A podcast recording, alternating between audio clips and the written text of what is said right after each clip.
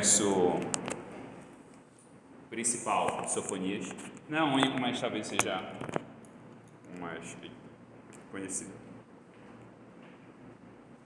Tem microfone aqui? Tem. Cadê? Aí. Ah, tá.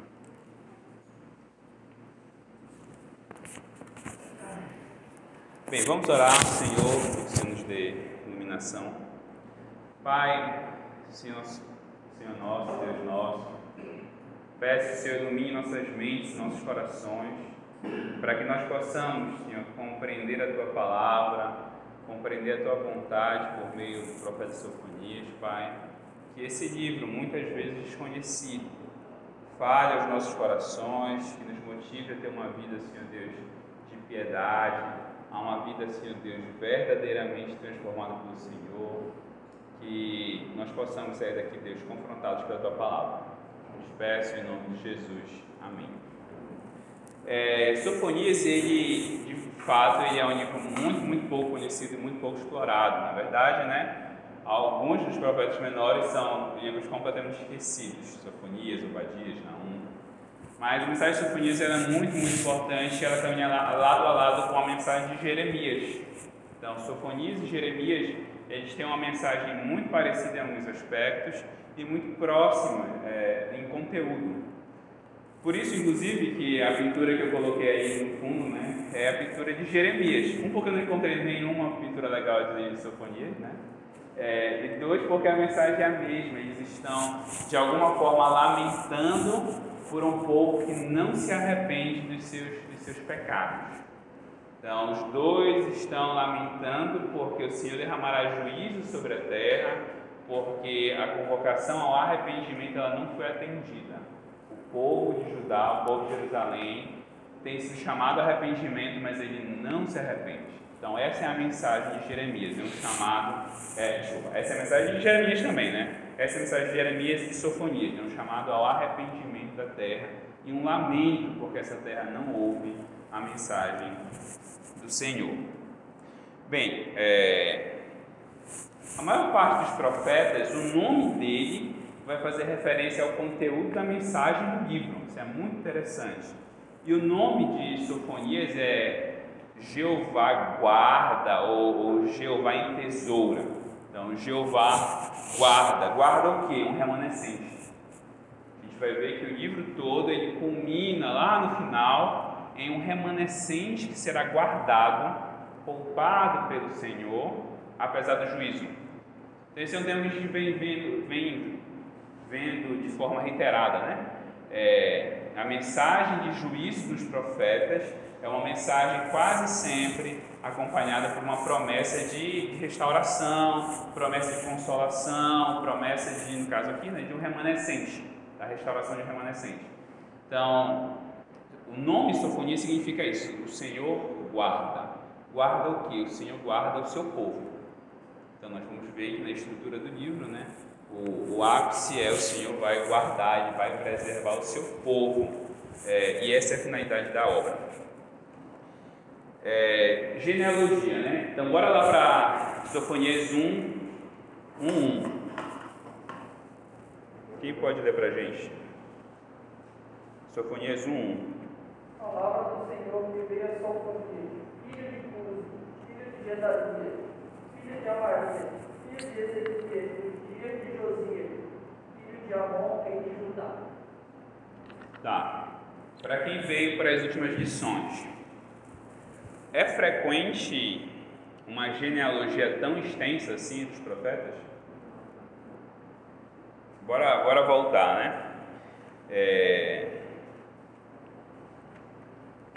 Naum, por exemplo. Volta aí passando. É... Abacuque, né?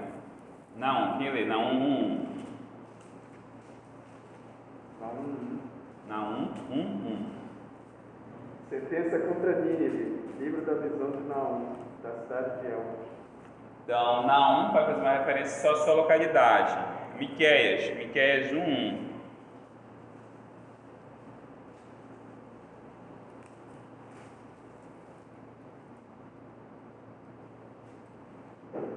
Quem lê? A palavra do Senhor que em visão veio a Miqueias, de Moresete, a respeito de Samaria e Jerusalém. Isso aconteceu nos dias de Jotão, Acais e Ezequias, rei de Judá. Perfeito. A gente tem novamente uma referência à cidade e por aí vai. Então a gente sempre tem algum marcador de identificação do profeta, que ou é dizer filho de quem ele é ou de qual cidade ele é. Só que em, em Sofonias a gente tem uma genealogia extensa, né? Olha só, voltando para Sofonias. Palavra do Senhor que veio a Sofonias, filho de Cuxi, filho de Gedalias, filho de Amarias, filho de Ezequias. Aí a pergunta que é feita é por que ele retorna tanto, né? Por que ele faz uma remissão tão grande? Ah, bem, e aí a comparação textual que a gente tem é que essa é uma genealogia típica de um nobre, o que pode indicar e muito provavelmente indica que Sofonias, um, ele provavelmente é um nobre, e dois, ele volta tanto porque ele quer chegar em Ezequias. Quem foi Ezequias? Rei de Judá. Então, provavelmente, provavelmente, Sofonias é um nobre e ele é da casa real, ele descende de Ezequias, rei de Judá, o rei reformador. O que torna então Ezequias, o que torna então é, Ezequias um ancestral comum, tanto de Sofonias quanto de Josias, que é o rei de então. Ou seja, consequentemente, Josias, o rei de Judá da época, e Sofonias eram parentes distantes, mas um, algum tipo de primo, né? Então, provavelmente, Sofonias ele é um profeta que está na casa real, que tem a, é, aproximação com rei Josias, que também foi um grande informador, como a gente vai chegar para ver. É, isso faz com que ele tenha uma visão interna dos problemas é, da classe política. Bem, aí a gente chega a, a, um ponto importante que é o tempo. Que tempo ele escreve? Aí tem um marcador. A gente tem um marcador de identificação, que é essa árvore genealógica, e a gente tem um marcador temporal. A gente tem um período de tempo. E qual é o marcador temporal frequente no Antigo Testamento? No caso, no Antigo Testamento da época da monarquia, né? O rei. O rei. Então a gente tem um marcador temporal de Sofonias que é o reinado no qual ele atua. Qual é o reinado no qual ele atua? O reinado de Josias, tá? Tá. Ah, Josias, rei de Judá. O que é que marca o reinado de Josias? Quem já leu aí Reis e Crônicas? O que é que marca o reinado de Josias?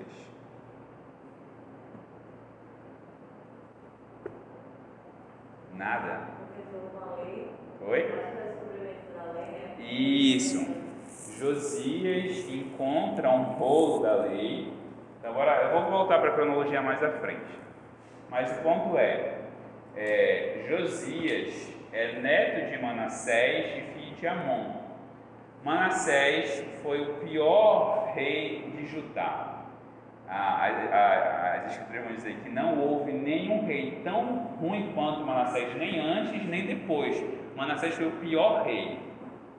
Ah, Manassés introduziu o culto a Baal, fortaleceu a idolatria, fortaleceu o sincretismo religioso.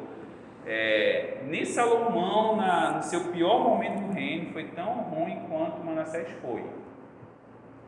É, e Amon também, só que Amon teve um reinado muito curto. É, então, a situação, a situação religiosa, a situação espiritual em Judá era uma situação completamente destruída após Manassés, que teve um reinado muito longo. Então, foi muito tempo de idolatria, foi muito tempo de sincretismo religioso. Ah, foi muito tempo, por exemplo, que o templo estava abandonado. E aí, Josias chega ao trono com oito anos de idade. É uma criança, né, que fica no período regencial. Ele é rei, mas ele, na verdade, está ali, o reino está passando por uma regência. É, e aí, Josias, quando chega à maioridade, ele manda fazer uma reforma no templo. Então, aí começa a reforma espiritual, né? Josias manda fazer uma reforma no templo. E aí, quando é feita a reforma no templo, está lá em 1 Reis 22 e 23, não, 2 Reis 22 e 23, é, eles encontram um rolo da lei, que provavelmente é o rolo de Deuteronômio. Por que eu estou dizendo isso? Porque é o rolo que prevê bênçãos e maldições. Que eu disse na primeira aula, acho que estavam lá atrás, que as bênçãos e maldições da lei sempre são pano de fundo das profecias. os profetas sempre fazem referência direta ou indireta às bênçãos e maldições da lei. Então, como eles estão se deparando, como José se depara com, com o rolo, o trecho, de, o, o, livro de Reis vai dizer, né? Que ele rasga as vestes e ele então lamenta, e aí começa então uma grande reforma espiritual é, no reino de Judá. No reino de Judá. Tá. Guardem esse cenário, né? Isso é, esse é um ponto importante. Por quê? Quem leu Sofonias viu que Sofonias é, condena o povo muito fortemente, né? Então a pergunta aqui é: em que período do reinado de Josias Sofonias escreve? Sofonias escreve no reinado antes das reformas ou depois das reformas? É, a gente tem as duas interpretações, porque ele não, ele não dá um marco, né? Alguns vão dizer, alguns intérpretes dizer que ele escreve antes das reformas, por quê? Porque o cenário que Sofonias trabalha é um cenário ainda de idolatria, é um cenário ainda de altares pagãos no, Judá. Então, alguns autores vão para essa linha. Então, Josias escreve antes, Josias já, Sofonias escreve antes da reforma, das reformas de Josias, por isso Sofonias está batendo tão fortemente na idolatria. É uma possibilidade. A segunda interpretação, e aqui é muito dividido, tá? A segunda linha de interpretação vai dizer que Sofonias escreve depois das reformas. Aí diz assim, como? Se Josias foi o grande reformador, e olha só, o livro de Reis disse que não houve nenhum rei em Judá como Josias, nem antes e nem depois. Então Josias foi o grande reformador. Ele foi um reformador maior que Asa, maior que Ezequias e maior que Uzias, que foram grandes reis. Ele foi o melhor rei de Judá, no reino, no reino dividido, dividido, né? Ele foi o melhor rei de Judá. E aí Sofonias trabalha um quadro totalmente desesperançoso, que a gente vai ver, né? Eu disse para vocês no início da aula que o quadro que Sofonias trata, trabalha, é um quadro de não arrependimento. Aí fica assim, como então poderia ser depois das reformas? É, isso, se essa linha estiver correta, né? E ela aparentemente é, tem indicadores textuais, que talvez seja isso, é, significa que o povo, apesar das reformas promovidas pelo rei, não tinha mudado seu coração. Então, apesar de Josias ter feito as reformas, o povo continuava cativo à idolatria. Ou seja, foram feitas reformas, mas essas reformas foram reformas ah, sociais, né? A reforma espiritual, a conversão do coração do povo não tinha ocorrido. E aí existem marcadores textuais para isso, né? Ou seja, existem ah, situações no texto, como vocês vão ver, que indicam que havia uma reforma, porque Sofonias fala assim: olha, o resto dos adoradores, o resto de Baal, aqueles que sobraram. Então dá a entender que havia sido feita uma mudança, mas essa mudança não tinha transformado o coração do povo. Então, aos que vão seguir essa segunda linha, a reforma, o grande marco da reforma de Josias é o ano de 621 a.C. Quem lembra da minha aula sobre Naum vai lembrar que o grande marco de fim do Império Assírio é 612. Então, nesse caso aí, Sofonias está é, profetizando entre 621 e 612. É uma possibilidade, tá bom? O reinado de Josias começa em 640, né? então a gente tem aí, enfim, é, na pior ou, na, ou no maior marco temporal possível entre 640 e 612, tá bom? São os dois marcos temporais que nós vamos usar. Essa é uma representação que mostra aí ah, Josias destruindo ah, os ídolos que havia, que ainda existiam é, pelo reino de Judá. Ídolos que existiam desde a época de Salomão, tá? Desde a época de Salomão. Porque se vocês lembrarem, final da vida de Salomão, lá em 1 Reis 11, é completamente desastroso, né? Ele introduz prostitutos cultuais, ele introduz idolatria. Ah, Salomão ele faz tudo aquilo que a lei proibia a um rei. A lei proibia que o rei tivesse muitas mulheres, muitos carros ou muitos cavalos e muita riqueza. Salomão acumula para si muita riqueza, muitos cavalos e muitas mulheres.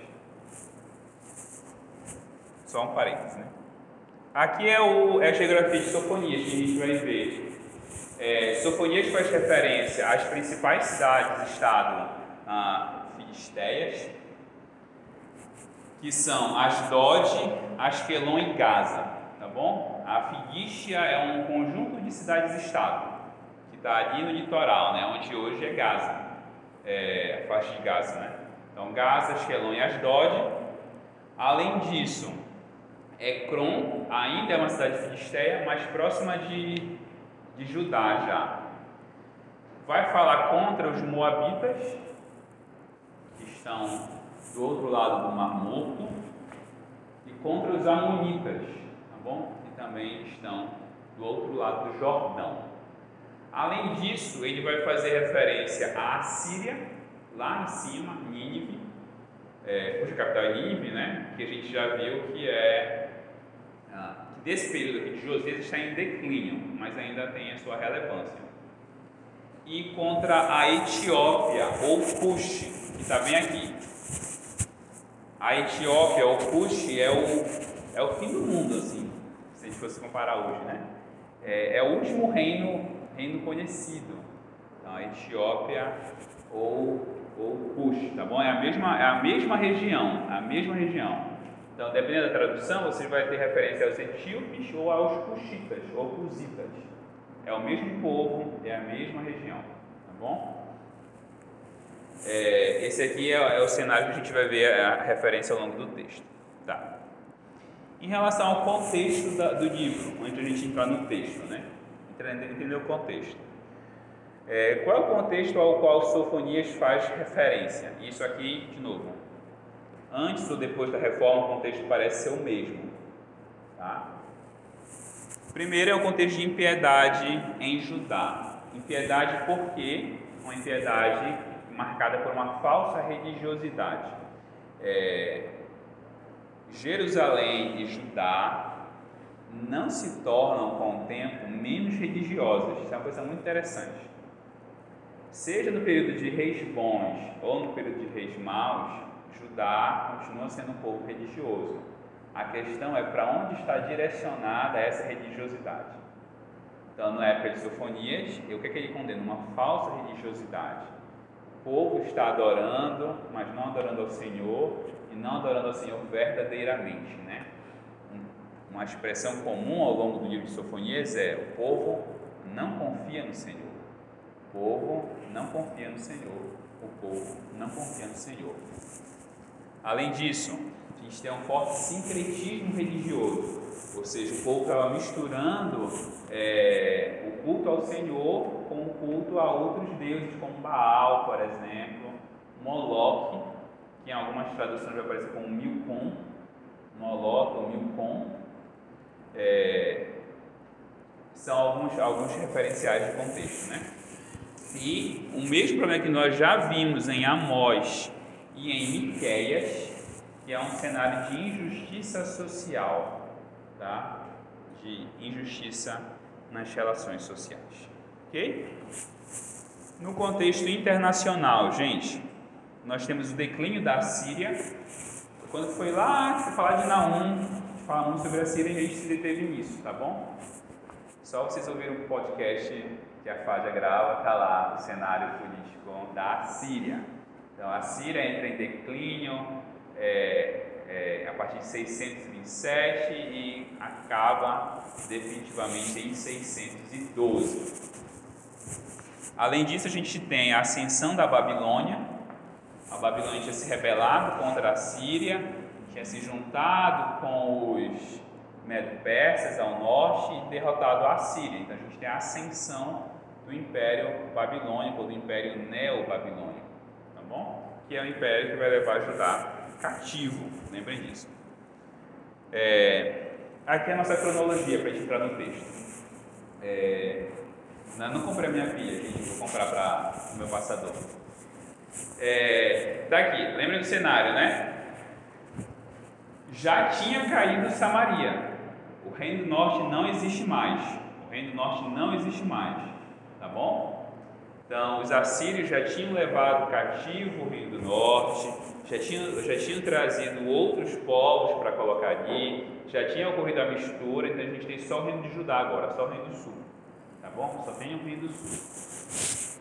É, Manassés, olha ali na linha dos reis, né? Manassés teve um reinado longo e foi um péssimo rei. Foi um vassal da Síria, que inseriu sincretismo religioso, é, inseriu ídolos no templo do Senhor. A gente tem Amon, foi um péssimo rei também, mas teve um reinado extremamente curto. E aí Josias começa a reinar com oito anos de idade, vendo período regencial. Quais são os profetas ali no mesmo período? Naum, Sofonias, Abacuque e Jeremias. São profetas que vivem o mesmo período histórico. Naum, nós já vimos, falou da Assíria. Naum falou da Assíria.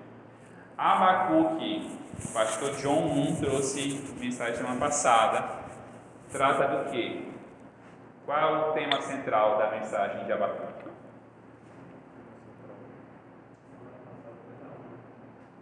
Não, semana passada foi Abacuque. Para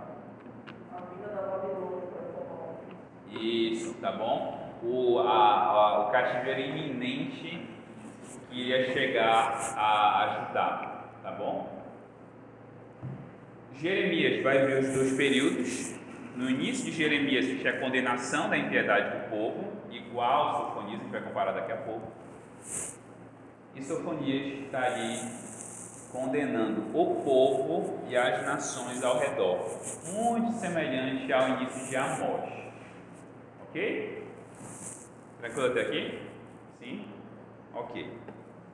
Disse para vocês, disse para vocês no início da aula, que a gente quer que vocês sejam aptos a, a interpretar o texto. E o que é interpretar o texto? Aqui é que vocês consigam compreender a mensagem do texto, ok? Toda aula, eu, Paraíba, pastor Isaías, trazemos uma estrutura do texto. O que é a estrutura? São as partes do texto. O autor escreve com um propósito e ele vai dividindo o texto em partes. O texto original, como vocês sabem, não é dividido nem em capítulos, nem em versículos. O texto original ele é um texto corrido. E no caso dos profetas, ele é mais corrido, porque são os 12 profetas menores, que é um texto só. Tá bom? Os 12 profetas menores são um único livro no, é, é, na, na Torá, na verdade, no Tanakh, né? No texto. É, ok? Então, o que, é que vocês vão fazer? Eu, vou, eu trouxe a estrutura do texto, mas eu quero que vocês primeiro façam a estrutura do texto. É, o que, é que vocês vão fazer? Vou dar para vocês aí de 10 a 15 minutos para vocês fazerem em grupo. Vou dar para vocês aqui, deixa eu mostrar para vocês o material. É, olha só, tá bem aqui, vocês vão ver daqui a pouco. Tá aqui uma listinha. Vocês vão ler fazer uma leitura dinâmica de Sofonias inteiro, são só três capítulos, não dá para fazer isso. E aí vocês vão, dois pontos importantes, vocês vão ignorar a divisão em capítulos e versículos, vai ser uma referência, obviamente, mas vocês não vão considerar, não, já que acabou o capítulo aqui, então necessariamente acabou um trecho aqui. Não, pode ser que não tenha acontecido isso, tá bom? E aí vocês vão dizer qual é o tema daquele, daquela sessão. Por exemplo, já dei aqui uma sessão. Uma sessão do livro é Sofonias 1.1 que é o único versículo, que a gente chama de sobrescrito, que é a identificação do livro. Ok? Aí vocês vão pegar aí, pode ser, aí a gente vai dizer assim, vocês vão fazer, presta atenção, vocês vão dividir em uma divisão que a gente chama de primária, que é uma divisão menor, uma divisão em grandes pedaços, tipo assim, dois grandes pedaços ou três, no máximo quatro grandes pedaços. Então assim, ah, o livro é dividido em duas grandes seções ou três grandes seções. Por exemplo, uma epístola inteira de Paulo dá para ser dividida em quatro sessões. Uma epístola inteira, de 12, 15 capítulos. Então, primeira divisão maior, depois você vai fazer divisões menores dentro dessas partes para identificar qual é a ênfase de cada pedaço, tá bom? Aqui ele fala sobre uma condenação ao povo X. Nesses versículos ele fala sobre uma convocação ao arrependimento, por exemplo, tá bom? Deixa eu ver quantos nós somos. Quatro, oito. Tá, por alto a gente deve ser aqui uns 20. Então, se organizem em grupos de quatro. Se organizem em grupos de quatro, tá bom?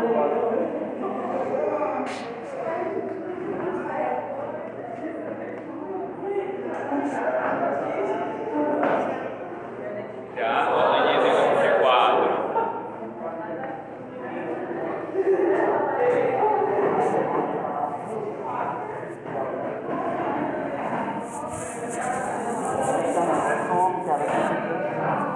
Ele começa a reclamar, começa a geral. Olha, pessoal, minha sugestão: todos fazem uma leitura completa do livro, é mais fácil. Façam uma leitura para todo mundo estar no mesmo patamar. E aí vocês discutem as partes, tá bom? Não, não façam a leitura simultânea de divisão. Façam uma leitura completa e cada um pensa mentalmente numa divisão, tá?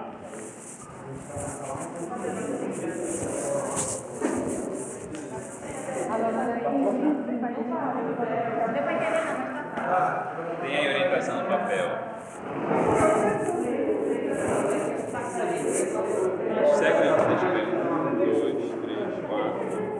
É, a gente vai ter que redividir aqui, gente. Bora redividir. É, entra aqui, entra aqui. Aí pode entrar no outro lá. Tá? Pode juntar, pode juntar então. Juntem aí. E eu pensei que era só grupo seguro.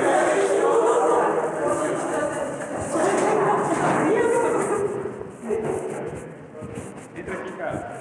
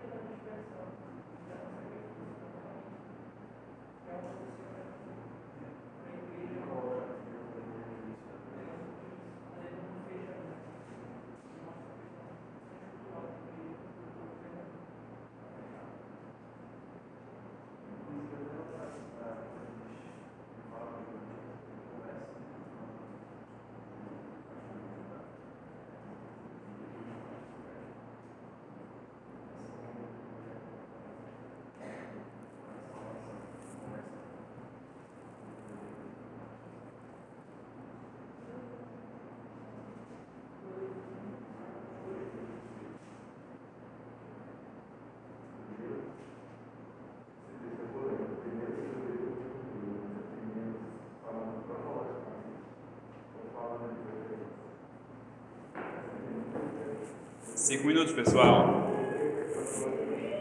É, tem que começar a passar o papel aí, lembrando. Duas ou três divisões grandes e divisões menores dentro dessa divisão grande, tá?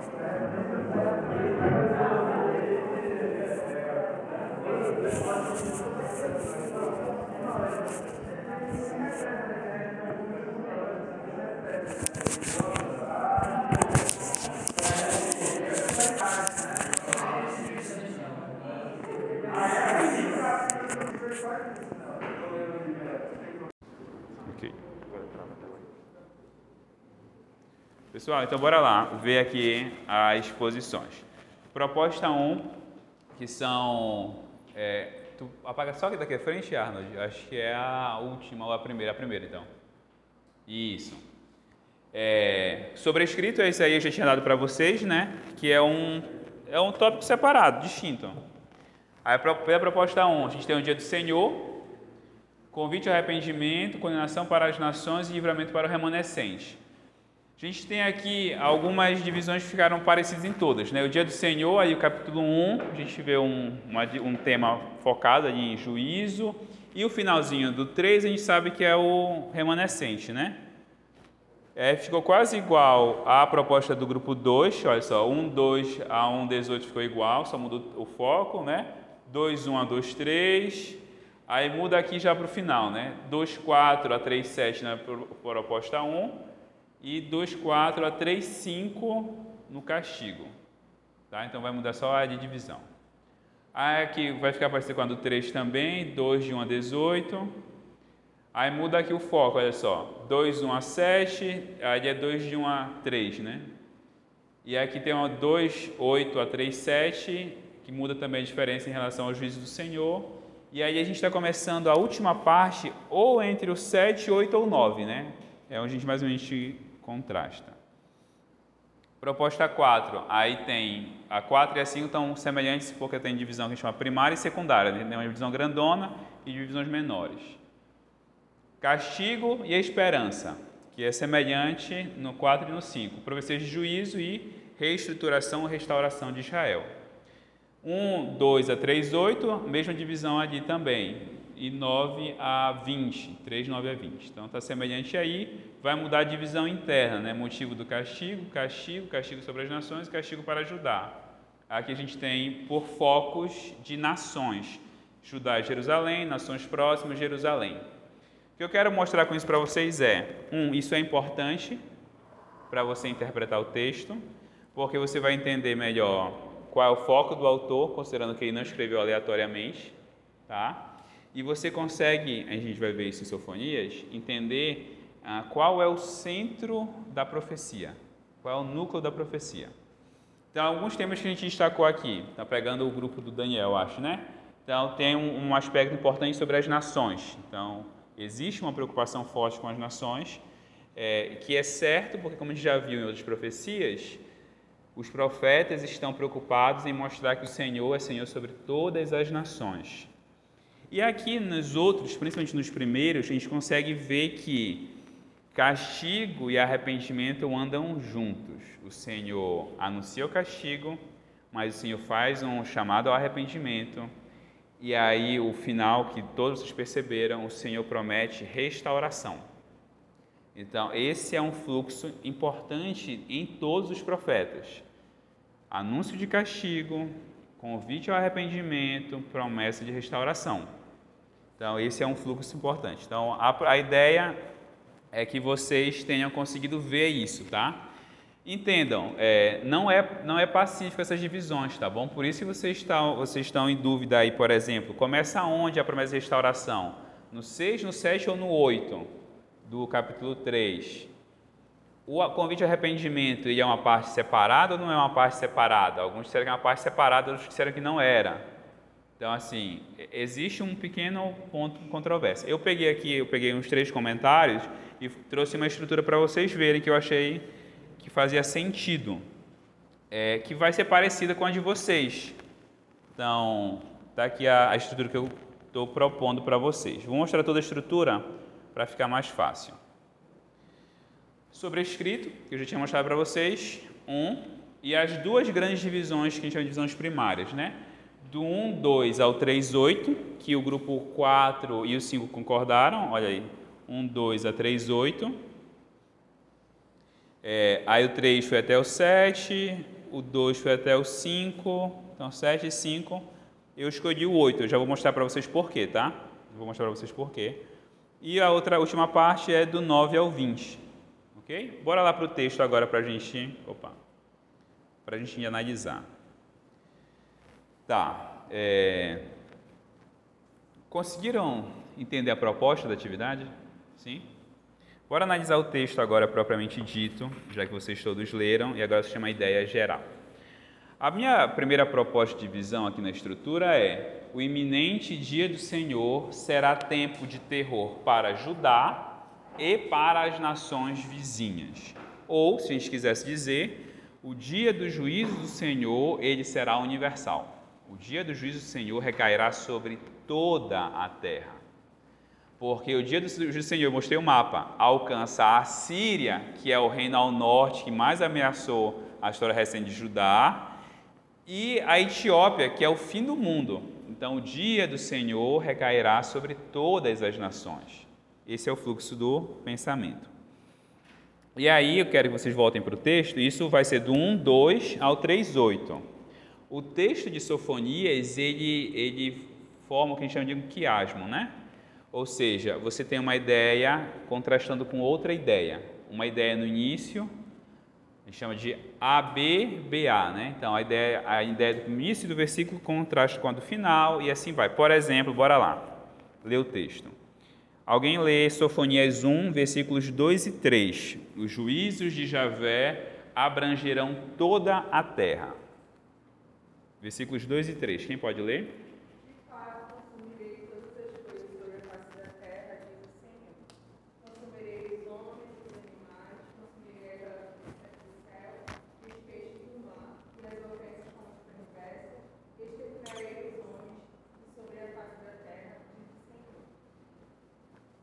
Olha só, Sofonias está dizendo que o dia do juízo do Senhor será um dia que não poupará nada nem ninguém. Será um dia como o dilúvio. Vocês percebem como a linguagem lembra o dilúvio? O dia do Senhor será derramado sobre a terra e alcançará toda ela. Toda ela. É, isso é interessante porque o Senhor Jesus também faz referência ao dilúvio como um anúncio da, do dia do Senhor, né? O dia do Senhor pegará as pessoas desprevenidas, porque até o dia do dilúvio todo mundo casava e dava-se em casar, e todo mundo comia, bebia e se alegrava, e aí veio o dilúvio e acabou com tudo isso. A, a imagem de Sofonias é a mesma, a terra será, de, a, a ira do Senhor, o juízo do Senhor será derramado sobre toda a terra. E aí o final desse trecho acaba do mesmo jeito, que é o finalzinho do versículo 18, por isso que eu disse, não se atentem tanto à divisão de capítulo com versículo. Olha o final do 18. 18 B e C. Mas toda a terra será devorada pelo fogo do seu zelo, porque certamente fará uma destruição total e repentina sobre todos os moradores da terra. Então vocês percebem? O paralelo do início é igualzinho ao paralelo do final. 1, versículos 2 e 3, 1, 18, B e C. Ok? Aí continua. Aí nós temos um trecho que é o trecho do meio, que é o centro desse pedaço aqui. Sofonias 1, 4 a 1, 18. O julgamento de Javé virá sobre Judá por sua idolatria e complacência espiritual. Que eu acho que a maioria de vocês também tocou nesse ponto. Tá? Alguém tinha tocado aí. É, do juízo do Senhor, é, ah, o motivo do castigo, está aqui. O motivo do castigo, proposta 4. Porque o que, é que ele está dizendo aqui? Quais são as razões pelas quais Judá também será julgada pelo Senhor? Então, é, bora ler aqui o 4, é, do 4 ao 6. Quem pode ler para a gente? Sofonias 1, de 4 a 6.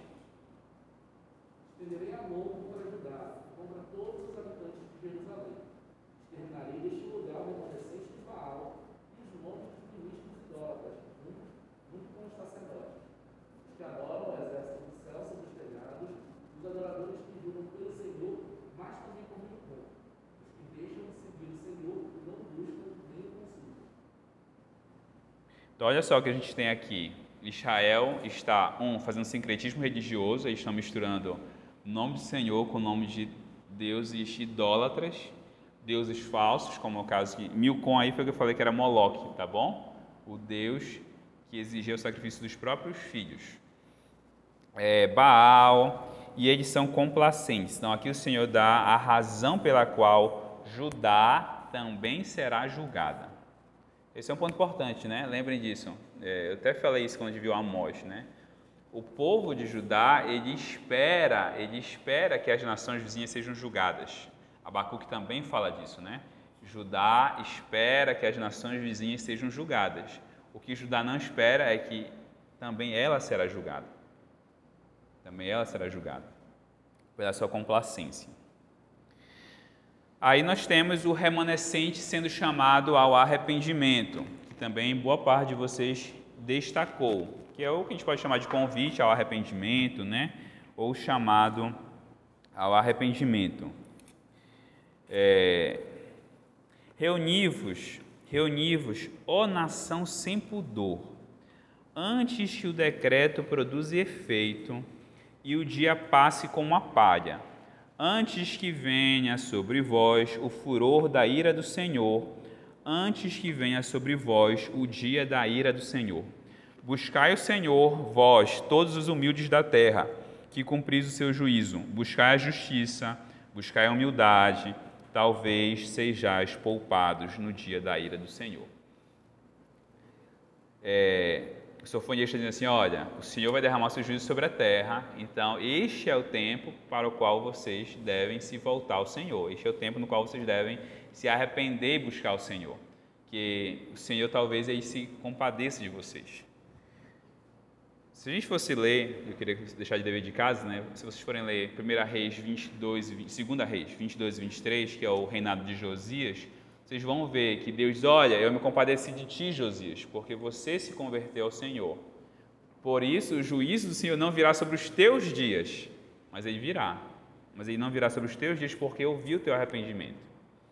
Então, Sofia está dizendo assim: se arrependam, talvez o Senhor poupe vocês do dia do juízo. Arrependam-se. E aqui tem um contraste importante. A remanescente é exortada a arrepender-se, mas vocês leram o texto. O remanescente se arrepende, ou melhor dizendo, o remanescente se arrepende, né? Mas Judá toda é chamada a se arrepender. Judá se arrepende? Não, onde está dizendo que Judá não se arrepende?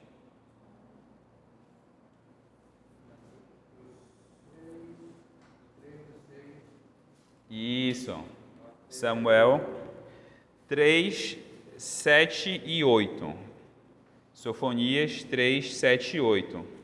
Eu dizia: Certamente terás temor de mim e aceitarás a correção. Assim a sua morada não seria destruída, conforme tudo o que havia determinado a respeito dela. Mas eles se levantaram de madrugada e mostraram seu desejo de praticar todo tipo de maldade. Quem tem a NVI aí para ler esse versículo 7? NVI. Você sabe qual é a sua tradução, sabe? Tá, vai Samuel. Isso.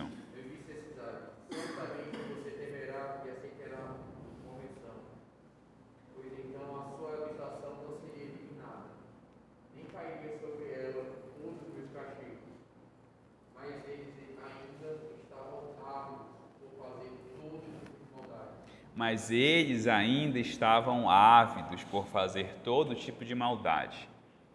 Então, percebem de novo como eu mostrei para vocês o que é um quiasmo, né? Começa e faz um confronto de ideias, no caso. Às vezes é uma repetição, às vezes é um, chama de quiasmo antitético, né? Que fala uma coisa e contraria com a outra.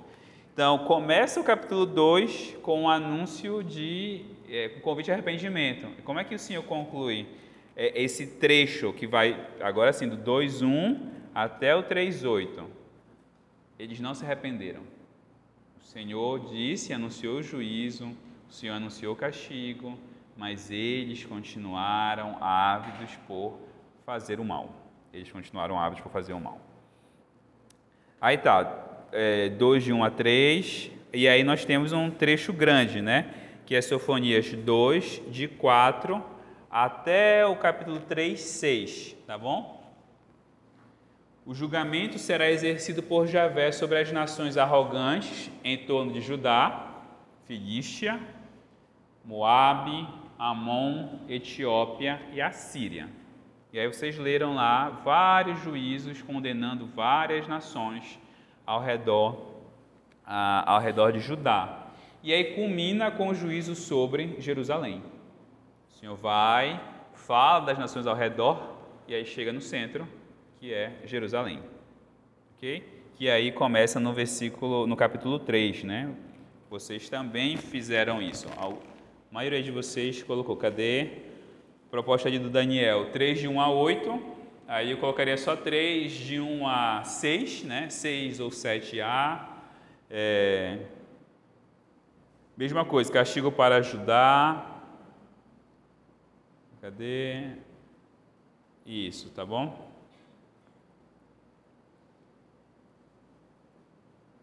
Jerusalém recusa se arrepender. E aí, olha só. Como a gente começou esse trecho? 2a. Os juízos de Javé abrangerão toda a terra. Como é que termina o 3:8? O juízo do Senhor cairá sobre a Assembleia das Nações. Olha só o que diz o capítulo 3, versículo 8 de Sofonias. Portanto, diz o Senhor: Esperai por mim no dia em que eu me deixar Esperai por mim no dia em que eu me levantar para saquear, porque o meu propósito é ajuntar nações e reunir reinos. Para quê? Para derramar a minha indignação e todo o furor da minha ira sobre eles. Esta terra será toda consumida pelo fogo do meu zelo. Então, o Senhor volta a esse ponto. Então, a gente vê o mesmo ponto ali no 2A, depois a, de 1 a 3, 18, depois no 3, 8. A ira do Senhor será derramada sobre toda a terra. Sobre esse primeiro grande trecho, algum comentário? Não? Depois eu vou perguntar os temas para vocês. Aí nós temos a, a última parte. Na última parte eu só fiz duas divisões, tá? O iminente dia do Senhor será tempo de misericórdia para o remanescente de Israel que confiar em Deus, que é o 3:9 ao 3:20. E aí tem duas partes importantes, o 9 e 10 e depois do 11 ao 20, que eu acho que também vocês colocaram. Tá? Remanescente fiel, promessa de restauração, triunfo de Israel, tá bom? Por que isso aqui é importante? porque o, o juízo do Senhor não será derramado sobre toda a terra, mas ao mesmo tempo Sofonias promete que existe o remanescente do Senhor sobre toda a terra. Então, olha só que mensagem importante para o Novo Testamento. Deus está conservando, Deus está chamando um povo que não são apenas os israelitas. O Senhor está chamando, o Senhor está convidando para a salvação. E um dia povos de toda a terra adorarão o Senhor. Não só os judeus, mas toda a terra, né? E essa é uma promessa que vai ser muito importante no Novo Testamento, que é muito importante para nós, né? Porque nós não somos judeus, nós somos gentios e nós fomos chamados a adorar o Senhor. Então, bora ler aí. É, quem pode ler para a gente? Versículos 9 e 10. 3, 9 e 10.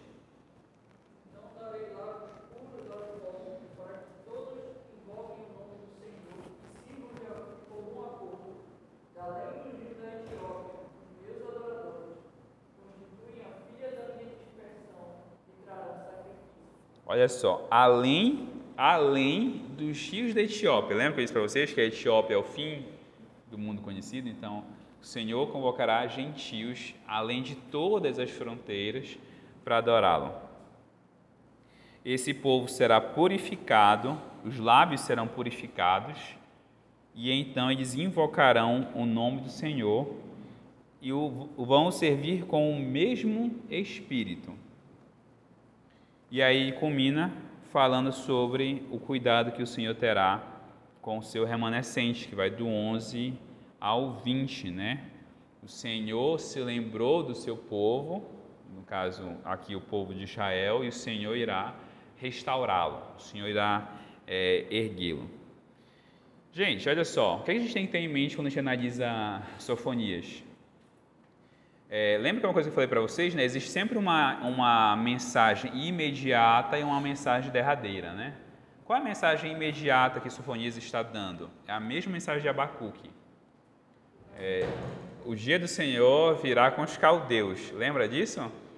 Abacuque anuncia isso. Olha, o dia do Senhor virá com os caldeus. Os caldeus vão trazer a violência, vão trazer a destruição para essa terra. Mas, mas o Senhor irá restaurar esse povo. E essa restauração imediata ocorre lá com é, o decreto de Ciro. Mas olha só como a mensagem de Sofonias se volta aos nossos dias. O dia do Senhor virá, e aí por isso nós vemos no Novo Testamento, né? Nós estamos nos últimos dias, porque o dia do Senhor está às portas. Ele virá e será derramado sobre toda a terra, mas o Senhor irá preservar o seu remanescente. Então olha só, é, alguns temas que eu destaquei aí. Vocês chegaram a destacar alguns temas, além do Dia do Senhor, né? Que isso é muito visível, né? Além do Dia do Senhor, quais são os temas que vocês observaram aí? Condenação para os ímpios. Convite ao arrependimento.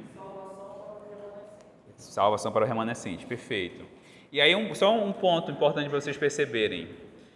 Os ímpios incluem os judeus. Os ímpios incluem os judeus, porque o Senhor está dizendo assim: olha, não é porque você acha que você é judeu que você será salvo. E aqui se vê um ponto importante de aplicação para a nossa vida de sofonias, né? Não é porque você está vivendo uma vida aparentemente conforme às exigências do Senhor, não é porque você passou por uma aparente reforma espiritual como eles passaram, não é porque você está aparentemente cultuando ao Senhor de lábios que você será salvo no último dia. Porque o que o Senhor exige é um coração transformado. É esse o ponto, Sofonias. Então, olha só, vocês estão passando por uma reforma espiritual aparente, vocês estão adorando o Senhor aparentemente, vocês estão são o povo descendente de Abraão, mas vocês não serão poupados no dia do juízo. Por quê? Porque vocês não temem ao Senhor verdadeiramente. De novo, esse é, esse é o mesmo anúncio, esse é o mesmo anúncio que é feito para a gente. É exatamente o mesmo anúncio. O Senhor, Ele quer de nós um coração completamente convertido. Não é, não é ativismo eclesiástico, não é muito, muita assiduidade na igreja, embora isso seja importante, isso possa até ser importante, mas não é isso que vai te poupar do dia do juízo do Senhor. Por isso eu comecei lendo Sofonias 2:3. Buscai o Senhor, vós os humildes da terra, aqueles que têm um coração humilhado diante do Senhor. Buscai a humildade, buscai a justiça, para que sejais poupados no dia da ira do Senhor. Então, olha só o que a gente tem aqui de temas é, em Sofonias. A gente tem uma corrupção no coração do povo, apesar de uma aparente mudança. Então, o povo aparentemente tinha mudado, o povo aparentemente tinha feito uma transformação social, mas o povo continuava com o coração corrupto. E essa corrupção, como vocês leram lá em Sofonias 1, capítulo 1, é de todo mundo. Os ricos os ricos é, estão corrompidos, os pobres estão corrompidos, os profetas estão corrompidos, os sacerdotes estão corrompidos, os filhos do rei estão corrompidos, todos estão corrompidos. Todos, todos, todos, todos. É, a mudança era uma mudança que não afastava a impiedade desse coração. Segundo, o dia do Senhor. O dia do Senhor, é, ele pode ser visto de forma muito, muito nítida no capítulo 1, versículo 7. Cala-te diante do Senhor Deus, porque o dia do Senhor está perto, pois ele preparou um sacrifício e consagrou os seus convidados. E olha só, é muito interessante essa linguagem, né? O dia do Senhor ele vem como juízo, ele vem como derramamento de ira, mas ao mesmo tempo é prometido que o Senhor ele vai fazer um sacrifício e ele consagrará os seus convidados. É, no Novo Testamento a gente consegue entender isso, né? Como é que como é que eu posso sobreviver ao dia do juízo? Como é que eu posso sobreviver ao dia da ira do Senhor? Aceitando o sacrifício. Aceitando o sacrifício. A única forma que eu tenho para sobreviver a esse dia do juízo do Senhor é aceitando o sacrifício que Ele preparou o sacrifício que o próprio Senhor preparou. Então nós devemos buscar o Senhor, buscar o sacrifício que Ele preparou para os seus filhos, que no caso é o sacrifício de Jesus. E por, e por fim, Deus tem um povo que está ao redor do mundo, remanescente do Senhor está ao redor do mundo. Remanescente do Senhor não está limitado a um local a, ou a uma etnia, mas o remanescente do Senhor é um, é um povo de todos os povos, dos diversos lugares da terra, que é chamado a adorar junto com os israelitas. Irmãos, para finalizar, é, que a gente consegue ver é, no capítulo 3, principalmente de Sofonias, né? Que uma autoconfiança, uma, a autoconfiança ela caminha ao lado da indisciplina e do orgulho. Olha o que ele diz em Sofonias 3:2. não escuta a voz, não aceita a correção, não confia no Senhor, nem se aproxima do seu Deus. O povo, o povo de Israel, o povo de Israel, porque como vocês viram e vocês disseram, Sofonias 13 é uma profecia contra Jerusalém, né? Jerusalém não escuta a voz do Senhor, não aceita a correção, a disciplina e não confia no Senhor. Um coração autoconfiante, porque não confiar no Senhor é confiar em você mesmo. Um coração autoconfiante é um coração que vai ser um coração indisciplinado, porque você não vai aceitar a correção, e vai ser um coração cheio de orgulho. Um coração que não escuta a voz de ninguém. E aqui é não escutar a voz nem do Senhor, nem de ninguém. É isso que vai continuar no capítulo 3. Vocês não escutam a voz de ninguém, nem a minha voz, nem a voz de ninguém, porque o coração de vocês é autoconfiante. Consequentemente, o Senhor não nos chama a sermos autoconfiantes. O Senhor nos chama a ser dependentes. E como é que nós somos dependentes? Tendo o coração manso e humilde, que é o que está no capítulo 3, versículo 12 mas deixarei no meio de ti um povo humilde e pobre, ou humilde e manso, e eles confiarão no nome do Senhor. E eles confiarão no nome do Senhor. O oposto à autoconfiança, ao orgulho, à indisciplina, é uma confiança no Senhor. E essa confiança nos leva a um coração manso e a um coração humilde. Amém? Pessoal, algum, alguma pergunta, algum comentário ou algum aviso?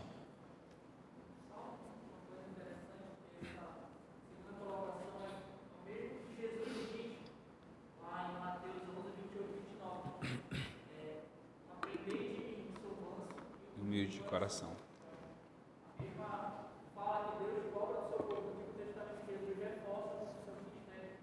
Exatamente, perfeito. Mais alguém? Não? Dever de casa, dever de casa. É, segunda Reis, capítulo 22 e 23 e Jeremias, capítulo 8, tá bom? Não deu tempo de a gente ler, mas são trechos paralelos. Jeremias, principalmente, vai mostrar os mesmos problemas, os mesmos problemas. Esse povo ele acha que mudou alguma coisa, mas ele não mudou verdadeiramente. Ele diz que mudou, mas ele não mudou. Pessoal, é, é um prazer estar com vocês. É, lembrando aviso de sempre, tá? É, se você não faz parte de um pequeno grupo de metanoia, procure participar. A gente tem dois grupos na segunda e um grupo na sexta. O grupo da segunda é na casa da Bárbara. É, como não tem ninguém aqui, eu posso, ou Samuel, você pode procurar o Samuel ou a mim. E o grupo. Ah, tá de. É, é verdade, mano, desculpa. É porque eu não estou acostumado com a sua presença, eu não estou acostumado com a sua presença. Tá, é o Gabriel ou Samuel. Aqui tem um grupo lá na Marambaia, na casa do Daniel, pode falar com o Arnold e a Lorena, ok? E na sexta é aqui na igreja, eu acho. Tem alguém da sexta? Não tem, não posso nem anunciar, né? É ralado, difícil para mim. Mas procure aí se você quiser alguém da sexta que está vindo aqui na, aqui na igreja, tá bom? É, amanhã no entanto, não vai ter nem o nosso, nem o do Arnold, para a gente estar aqui na igreja, tá bom? No casamento do pastor. Nação de graça, na verdade, pelo casamento do pastor. Pessoal, vamos ficar de pé, vamos orar.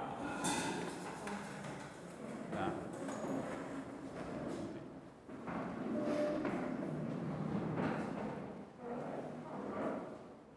É, Arnold, ora pra gente.